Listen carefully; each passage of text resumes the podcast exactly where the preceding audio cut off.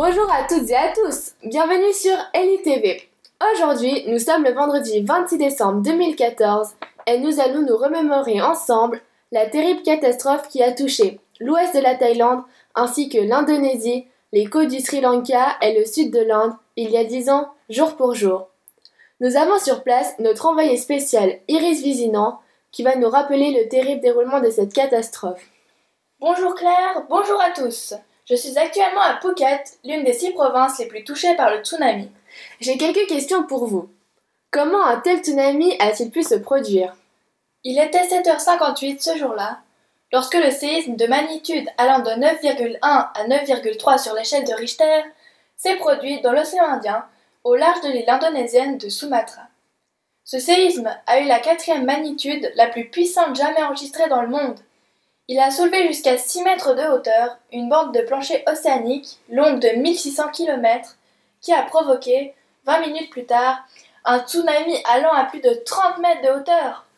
Pouvez-vous nous dire combien de personnes ont péri dans cette terrible tragédie? Ce tsunami a provoqué la mort de plus de 250 000 personnes, dont 170 000 en Indonésie, 31 000 au Sri Lanka, 16 400 en Inde et 5 400 en Thaïlande. Est-il vrai que ce tsunami a été l'un des plus meurtriers de l'histoire?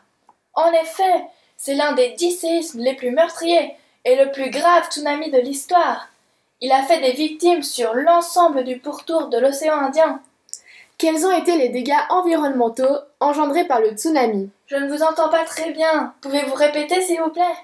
Ma question était quels ont été les dégâts environnementaux engendrés par le tsunami? En Thaïlande, plus de 400 villages furent rayés de la carte. 3000 maisons furent démolies et 2000 endommagées.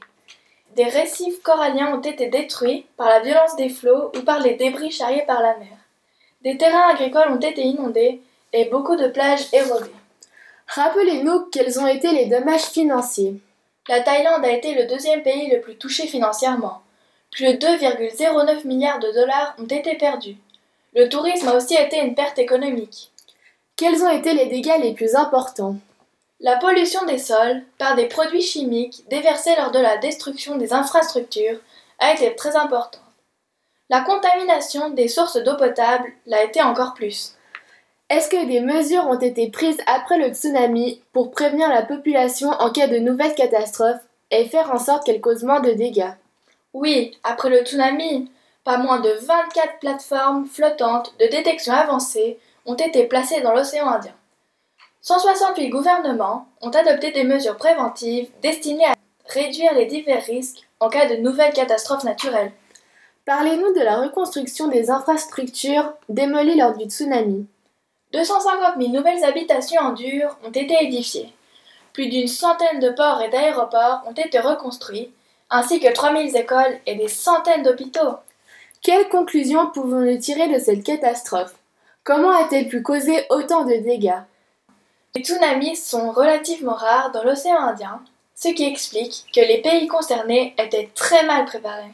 C'était ma dernière question.